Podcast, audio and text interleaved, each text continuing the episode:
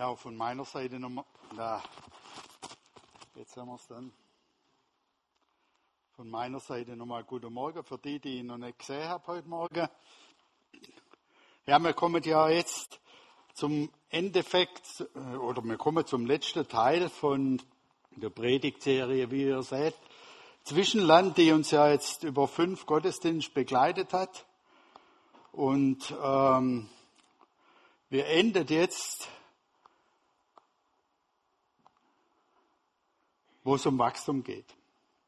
Wir haben ja über das Volk Israel gesprochen und überlegt oder angeschaut, wie die in die Wüste gekommen sind, befreit als Sklaven und immer wieder zurückdacht haben an die Zeit, wo es in der Sklaverei besser war, scheinbar wie in Israel, äh, wie in Ägypten.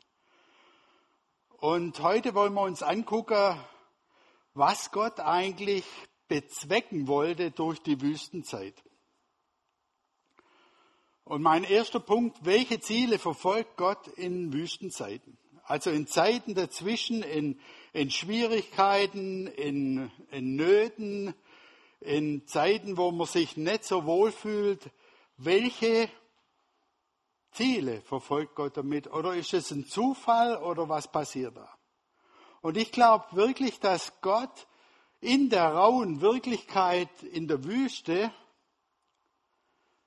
sein Volk auf eine bestimmte Weise schulen wollte oder sein Volk zum Wachstum bringen wollte.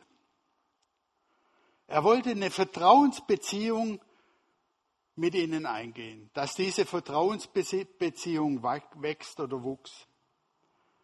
Er wollte eine enge Beziehung mit seinem Volk, das er sich auserwählt hat. Und Vertrauen ist der Kleber für jede Beziehung. Was wollte jetzt Gott?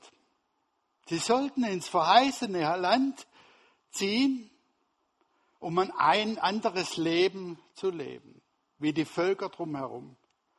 Sie sollten Gottes Wesen widerspiegeln Sie sollten mit ihrem Lebensstil, mit dem, was Gott in ihr Leben hineingepflanzt hat, die anderen Völker prägen. Und Gott benutzt immer interessante Dinge, um sein Wort in diese Welt hineinzubringen. Sie sollten mit ihrem Lebensstil die Menschen, die auf dieser Straße von Ägypten nach Babylon, wie ihr vorne seht, durch Israel ziehen mussten, das war der einzige Weg nach Babylon, sollten sie Zeugnis sein von dem Wesen und der Gestalt Gottes. Das war die Karawanenstraße zwischen Ägypten und Babylon. Und Gott wollte eigentlich, dass die Menschen, die da durchziehen, erleben, wie sein Volk lebt. Wie sie erzählen würden vielleicht, Dort könne man ohne Angst schlafen. Niemand stiehlt dem anderen etwas. Ehre und Respekt wird hochgehalten. Sie ehren ihre Eltern, sie ehren ihre Nachbarn. Sie haben Respekt und halten ihre Versprechen und brechen keine Gelübde. Und auf ihren Hügeln gibt es keine Altäre von Baal oder Moloch und ihr Gott segnet sie. Das war eigentlich der Sinn vom verheißenen Land. Das war Gottes Plan. Sie wurden zum auserwählten Volk, damit die Welt erkennt, wer Gott ist. Durch ihren Lebensstil, durch das, wie sie leben, sollten andere Völker angezogen werden und diesen einen Gott kennenlernen. Und deshalb mussten sie lernen, Gott zu vertrauen. Deshalb nahm Gott sein Volk in seine Schule. Die Wüste war ein Trainingslager, ihre Grundausbildung. In der Wüste sollte aus dem Volk von Sklaven das Volk Gottes werden. Deshalb wurden sie in diesem Land dazwischen, in diesem Wüstenland, mit Situationen konfrontiert, in denen ihr Vertrauen gefragt war indem sie entweder vertrauen konnten oder versagen konnten. Vertrauen trotz Durst, das haben wir ja gehört, trotz Hunger, Vertrauen in schwierigen Lebensumständen, das lernt man, wenn es eng wird, wenn die Wüste, wenn die Wildnis um einen herum ist. Und die Wildnis ist ein großartiger Ort, um Vertrauen zu lernen. Wenn wir begreifen, warum wir selbst gerade im Land zwischen Aufbruch und Ankunft sind, werden wir vielleicht eher mit Gott zusammenarbeiten und eher auf ihn hören, anstatt um unsere eigenen Pläne zu kümmern, weil die scheitern oft. Gott möchte, Gott wollte den Israeliten Vertrauen lehren und Gott möchte uns heute wieder vermehrt Vertrauen lehren. Das, was wir in den Zeugnissen auch schon gehört haben, Vertrauen auf Dinge, die wir selber nicht handeln können. Wenn der Peter umgeben ist mit lauter jungen, hübschen Mädchen, dann muss Madeleine vertrauen, dass wenn das so ist, dass dann dieser Peter sie irgendwann heiratet. Vertrauen wie beim mit der Geschichte vom äh, bitte vom Rudi, danke. Vom Rudi, Vertrauen, dass obwohl er äh, einen Unfall gebaut hat und was in Anführungszeichen falsch gemacht hat, dass Gott es dann gut meint. Wir werden nachher nochmal in der Geschichte hören, wo, wenn man Gott vertraut, dann Dinge herauskommen, die wir vielleicht gar nicht so gedacht haben. Der Rudi hat bestimmt nicht gedacht, wo er die Strafe gesehen hat, dass er dann nachher Bäcker irgendwo sein kann. Der hat gedacht, er ist in einer Zelle und was weiß ich nicht alles. Oder muss zahlen. Vertrauen lernen ist wichtig und wird gestählt in den Phasen, wo es für uns eng wird, wo wir es nicht mehr in den Händen haben. Wir, sind, wir haben doch selbst in Corona-Zeiten alles noch ziemlich gut in den Händen. Wir jammern auf relativ hohem Niveau. Und Gott wollte sein Volk durch die Disziplin, die er ihnen angedeihen ließ und durch das, was er ihnen abverlangt hat, eine rettende Maßnahme geben, damit sie Vertrauen lernen. Das Land zwischen Aufbruch und Ankunft bietet einen fruchtbaren Boden auf dem Wachstum, und zwar lebensveränderndes Wachstum möglich ist. Und in diesen Zeiten, wenn so, wenn man dazwischen steht, wenn man nicht weiß, wo der Anfang ist und wo das Ende ist, schenkt Gott manchmal rapides Wachstum. Er schenkt Aufbrüche. Schwere Zeiten sorgen dafür, dass wir uns stärker um Gott kümmern, von ihm abhängig machen und ihm vertrauen lernen. Wenn man die Erweckungsgeschichte anguckt, die Erweckungsbewegungen sind alle dort entstanden, wo das Umfeld extrem schwierig war. Die Erweckungsbewegungen sind nicht dort entstanden, wo alles easy war und alles toll und ich vermute fast, weil wir heute in so einem abgesicherten Land leben, Erweckung für uns vielleicht schwierig ist. Weil wir können ja alles regeln. Und das konnte Israel nicht mehr in der Wüste. Es konnte nicht mehr regeln, nichts mehr regeln. Sie waren abhängig von Gott. Vielleicht machen wir solche Erfahrungen wie Erweckung, wie Aufbrüche nicht mehr, weil wir das Zwischenland, die Zeit der Wüste, möglichst meiden oder abkürzen wollen. Gott möchte mit uns Zentimeter für Zentimeter wachsen. Das Bild hier macht für mich deutlich, dass Wachstum immer Wachstum ist, aber nicht von heute auf morgen, sondern Wachstum ist Zentimeter oder Millimeter um Millimeter, Zentimeter um Zentimeter verändern wir uns. Das merken wir an unsere Kinder. Die wachsen Zentimeter um Zentimeter. Wir haben unseren Enkel schon lange nicht mehr gesehen und er ist schon so groß, das können wir uns gar nicht mehr vorstellen. Und da wächst man Zentimeter um Zentimeter. Und genau das Gott, möchte Gott, dass wir wachsen und zwar nicht schubweise, also von 0 auf 100, sondern Schritt für Schritt. Er ist der Former, er ist der Töpfer unseres Lebens. Ihm liegt es daran, dass aus dir und aus mir eine tolle Form wird.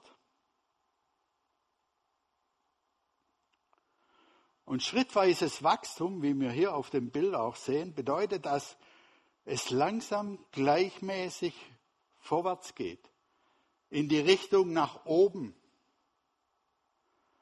Und da gibt es geistliche Übungen wie Bibellesen, Gebet, Gottesdienstbesuche, die uns vielleicht helfen, im, am Ende von dem Jahr 2021 nicht mehr die gleichen zu sein wie heu, heute Ende März 2021. Schrittweises Wachstum sorgt dafür, dass wir immer vorwärts kommen. Man sagt, wenn man auf der Stelle tritt oder nicht, nicht, sich nicht mehr bewegt, geht es mehr rückwärts statt vorwärts. Und Gott möchte unsere Herzen umgestalten. So wie wir in den Bibelverse am Ende der Lobpreissession äh, gehört haben, Gott möchte uns berühren. Er möchte dich und mich an unserem Herz operieren. Er möchte seine Melodie in uns hineinlegen, in unser Leben hineinlegen. Er möchte, dass wir Verhaltensweisen entwickeln, durch die wir, wenn es schwer wird, mit Gottvertrauen reagieren und Gottes Veränderungskraft in uns zulassen. Ich bin Filmfan und vor allem Actionfilme-Fan. Ich, ich brauche Action in Filmen. Da unterscheidet Regine und ich mich ein bisschen. Und dort gibt es immer wieder Helden, die am Schluss ihr Ziel erreichten. Was mir aber nicht so wichtig ist, wie sie ihr Ziel erreichen, sondern ich bin beeindruckt, das sind, das sind zwar nur Filme, ich bin beeindruckt, welchen Aufwand sie entwickeln, welche Disziplin sie an den Tag legen, um den Kampf zu gewinnen. Wenn wir jetzt die Wintersportsaison angeguckt haben, die Skifahrer aus der Schweiz, die sind nicht am Anfang der Saison auf Ski gestanden und haben dann der Weltcup nachher gewonnen, sondern die mussten den ganzen Sommer durch trainieren, Ihre Muskeln musste wachsen, ihr, ihr, ihre mentale Stärke musste wachsen durch ständiges Training. Und das Training ist kein Zuckerschlecken, auch bei Sportlern nicht. Das Training ist anstrengend, das Training verursacht Schmerzen. Ich habe gestern im Internet ein Bild von einem Bodybuilder gesehen, der äh, Gewichte gestemmt hat und dem der Muskel hier abgerissen ist. Das, wenn ich was erreichen will, wenn ich Wachstum erreichen will, muss jetzt nicht der Muskel reißen, aber dann bedeutet es auch Schmerzen, dann bedeutet es vielleicht auch einen harten Weg zu gehen. Und auf diesem Weg können wir Erfahrungen machen. Und das ist die Wüstenwanderung. Die Israeliten machten Erfahrungen, die sie in Ägypten nicht gemacht hätten und vermutlich in Kanaan auch nicht. Genau im Land zwischen Aufbruch und Ankunft herrscht das richtige Klima, um ein Leben zu verändern. Das sind zum Beispiel Zweige, da ist nichts Grünes mehr drin. Ja, kommt langsam wieder. Vielleicht. Da ist nichts Grünes mehr drin. Ist abgeschnitten. Und Gott möchte dich und mich auffordern, uns seiner Wachstumsstrategie auszusetzen. Und das geschieht nicht automatisch, indem wir uns hinsetzen und denken, so, jetzt muss es mich mal überkommen, sondern da muss ich, fordert Gott uns herauf, etwas zu tun, Entscheidungen zu treffen. Entscheidungen zu treffen, um damit so Wüstenerfahrungen nicht uns bitter und sauer machen, sondern dass wir mit neuer Motivation und Kraft durchgehen. Und zum Schluss unserer Predigtserie, vielleicht haben schon einige gewartet, wann kommt denn jetzt endlich Bibelvers? Zum Schluss unserer Predigtreihe möchte ich euch mit hineinnehmen, was so ein Zwischenland auch noch ausmacht. Es gibt Umleitungen. Umleitung von Krankheit, Umleitung von Scheidung, Umleitung von zerstrittenen Ehe, Umleitung von verlorenen Berufen, Umleitung von Stress in der Gemeinde oder wie auch immer. Du kennst deine Umleitungen selbst am besten. Für manche sind Umleitungen nur Umleitungen zum Ziel. Sie kommen immer zum Ziel. Für andere, die stecken ein Leben lang in Umleitungen. Da geht es immer wieder um, rum, um, rum.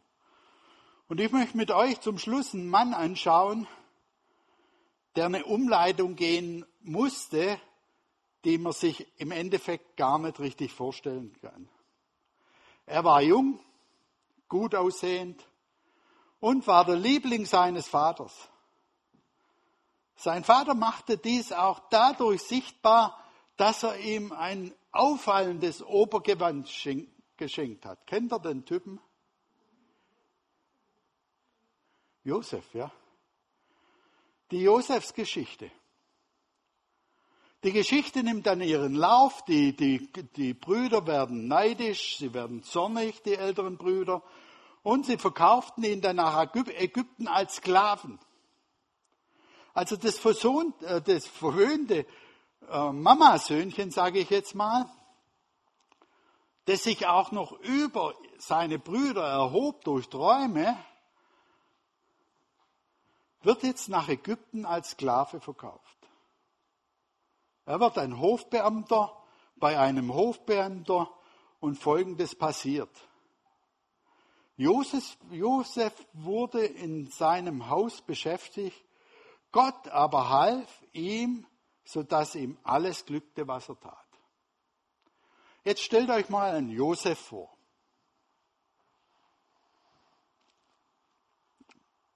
Der Sohn eines reichen Mannes für damalige Zeit gelang in ein Zwischenland. Er weiß nicht, was passiert. Und Gott stellt sich zu ihm und sagt, ich helfe dir.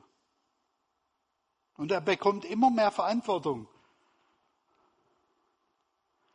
Und da müssen uns die drei Worte auffallen, die da drin stehen. Gott half ihm.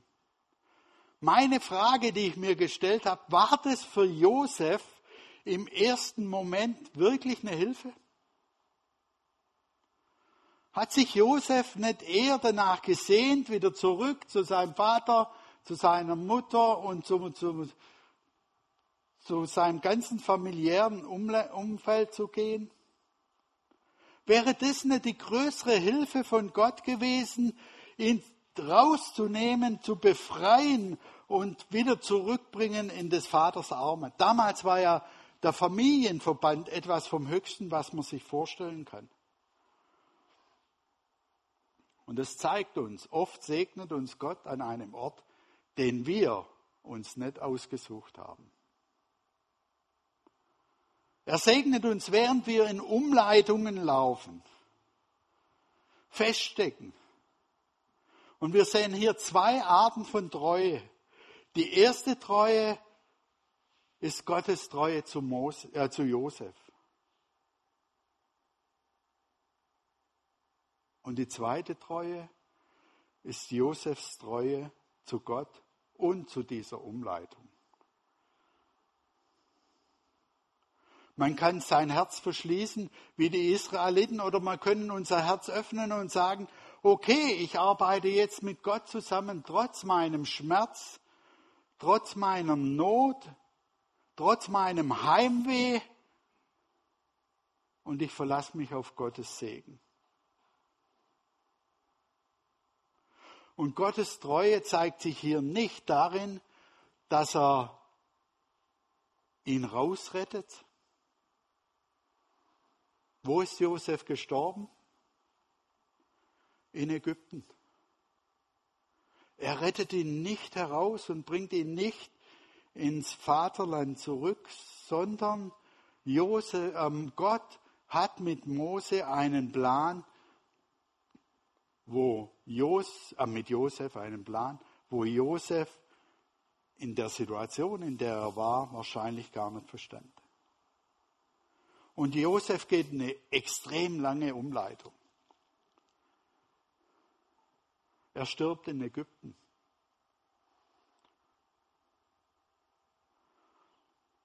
Gott ist so treu zu Josef und er führt ihn nicht auf den Ursprungsweg zurück, sondern er führt ihn in einen neuen Weg. Und Josef ist Gott im Zwischenland treu. Er arbeitet hart. Er stürzt sich in die Aufgabe hinein, obwohl er sich nach der Heimat sehnt. Habt ihr euch das schon mal vorgestellt? Er, er investiert alles an dem Ort, wo er eigentlich nicht sein wollte. Er sehnt sich nach der Heimat, er sehnt sich, es kommt ja später raus, er sehnt sich nach Vater, nach Mutter, nach seinen Geschwistern. Und trotzdem investiert Josef alles, was er zur Verfügung hat, in diesem Zwischenland. Und trotzdem führt die Versuchung ihn immer wieder in Schwierigkeiten. Wahrscheinlich denkt er immer wieder, ich bin doch Sklave. Ich bin doch Sohn eines reichen Nomaden in Ghana. Ich gehöre doch woanders hin. Wenn wir in einem Ort sind, wo wir eigentlich nicht sein wollen, ist es nicht leicht, ganz da zu sein. Und sich an die Arbeit zu machen. Wir können Wochen und Monate damit verschwenden, uns zu wünschen, es wäre doch anders. Mann, Mann, wäre das nicht besser, wenn die Situation anders wäre? Oder wär, hätte ich eine andere Entscheidung getroffen, dann wäre es vielleicht besser und, und, und, und. Jeder von uns kennt diese Dinge. Und in, und in der Zwischenzeit zerrinnt uns die Zeit zwischen den Fingern und wir verpassen die Wunder Gottes. Einfach, weil wir nicht selbst, wir selbst sein wollen. Wir verfassen den Segen der Wüstenzeit, weil wir anders sein wollen, weil wir was anderes haben wollen.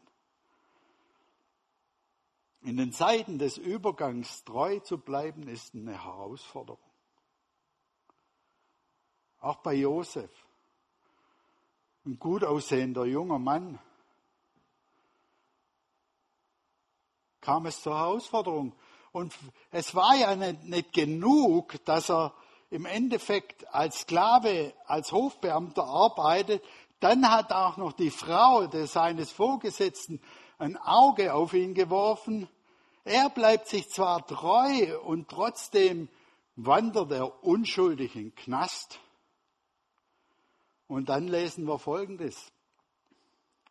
Josef war nun also im Gefängnis. Aber der Herr in seiner Treue stand ihm bei. Er verschaffte ihm die Gunst des Gefängnisverwalters. Wir lesen da oft so drüber, aber stellt euch doch mal die Gefängnisse zur damaligen Zeit vor.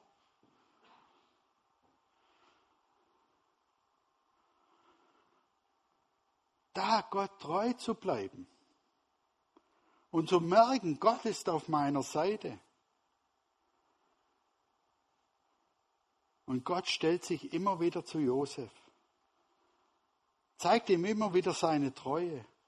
Plötzlich kann, oder das, das ist ja interessant, was in Josef schon hineingelegt war, kommt man gerade. er hat ja seinen Brüdern Träume gesagt.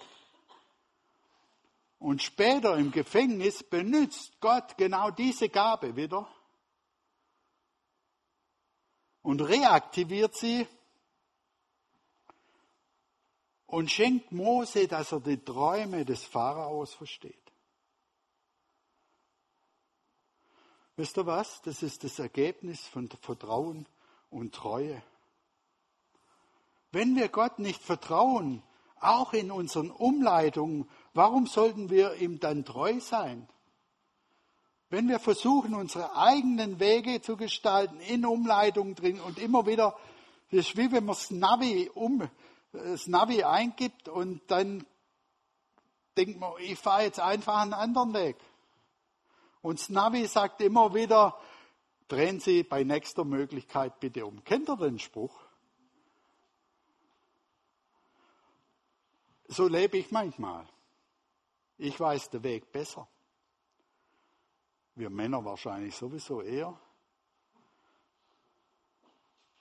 In den Phasen der Umleitung oder des Zwischenlands kommt es auf mein geistliches Fundament an, auf mein Wachstum, das ich erlebt habe, das schrittweise Wachstum, das mich zu einer starken Eiche gemacht hat. Die Israeliten kannten Josefs Geschichte, als sie in der Wüste zwischen Aufbruch und Ankunft festsaßen. Sie wussten, dass der Gott ihrer Väter auf dem Weg zur Befreiung oft Schwierigkeiten zulässt. Dieses Wissen stand, stand ihnen theoretisch zur Verfügung. Und wir, die wir jetzt ein paar tausend Jahre später leben, wir wissen, wie Gott handelt. Wir haben dieses Wissen in unseren Köpfen. Und trotzdem ist es so schwer, in Zwischen Zwischenzeiten oder in Zwischenländern Worte wie Vertrauen, Glaube zu potenzieren. Und ich glaube, genau in diesen Zeiten, wo es schwierig ist, wo, es, wo man kein Ende in Sicht sieht, auch in Corona-Zeiten, brauchen wir Vertrauen, wir brauchen Glaube und wir brauchen Gebet. Lebensveränderndes Wachstum braucht Bewährungsproben. Haben wir ja heute gehört. Kämpfe, Druck, Hitze, alles Dinge, durch die unser Glaube geprüft wird. Jakobus schreibt im Neuen Testament, wenn Glaube bewährt ist, bewirkt er Geduld und Geduld bewirkt Veränderung. Oder? Und durch die Standhaftigkeit soll das Gute, das in eurem Leben begonnen hat, zur Vollendung kommen. Dann werdet ihr vollkommen und makellos sein und es wird euch an nichts mehr fehlen. Das wissen wir auch, das steht da drin. Wir glauben es ja auch, in unserem Verstand wahrscheinlich. Aber glauben wir denn wirklich, dass wenn wir Standhaftigkeit lernen, wenn wir, wenn wir Treue, Vertrauen, Glaube zu Gott entwickeln in unserem Leben, wir dann zu dem Punkt kommen werden, wo Gott sagt, gut. Wo wir in Gottes Augen, hier steht es, vollkommen sind makellos. Und uns wird nichts mehr fehlen. Das ist übrigens keine Endzeitprophetie. Aber dieses Wachstum, diese Entwicklung geschieht nur in Zusammenarbeit mit uns, mit mir, mit dir. Es hängt oft von meiner Entscheidung ab, ob Umbrüche meinen Glauben stärken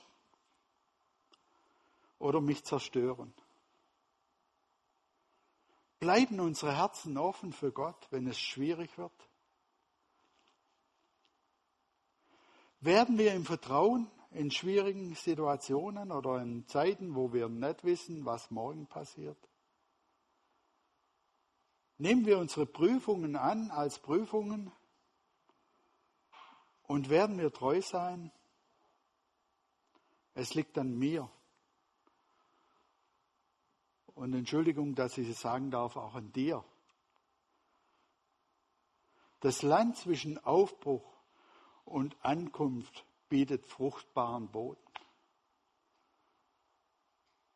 Herzlich willkommen in diesem Land dazwischen. Vater, ich bitte dich, dass du uns berührst, dass du ganze, den ganzen Block, die fünf Predigten in uns vertiefst, damit wir Lernende von dir sind. Vater, pflanze in uns Glaube, Vertrauen und, und, und ein. Lass du uns merken, wie es heißt, wenn, was, es, was passiert, wenn unser geistlicher Muskel trainiert wird. Und Vater, wir können es nicht aus uns heraus. Muskeln können wir trainieren, wenn wir uns genug anstrengen. Aber das Geistliche, da musst du, Heiliger Geist, uns helfen.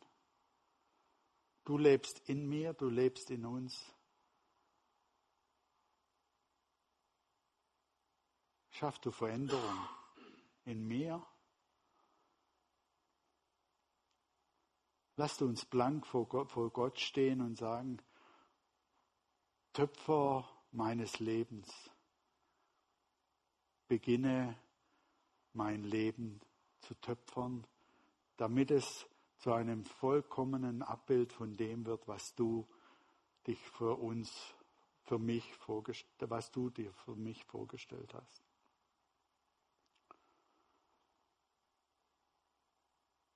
Tu du dein Werk. Heiliger Geist, schaff du Neues. Amen. Lasst uns jetzt das Lied, das jetzt noch eingespielt wird, einfach für uns auch in Anspruch nehmen. Und nehmt den Text mit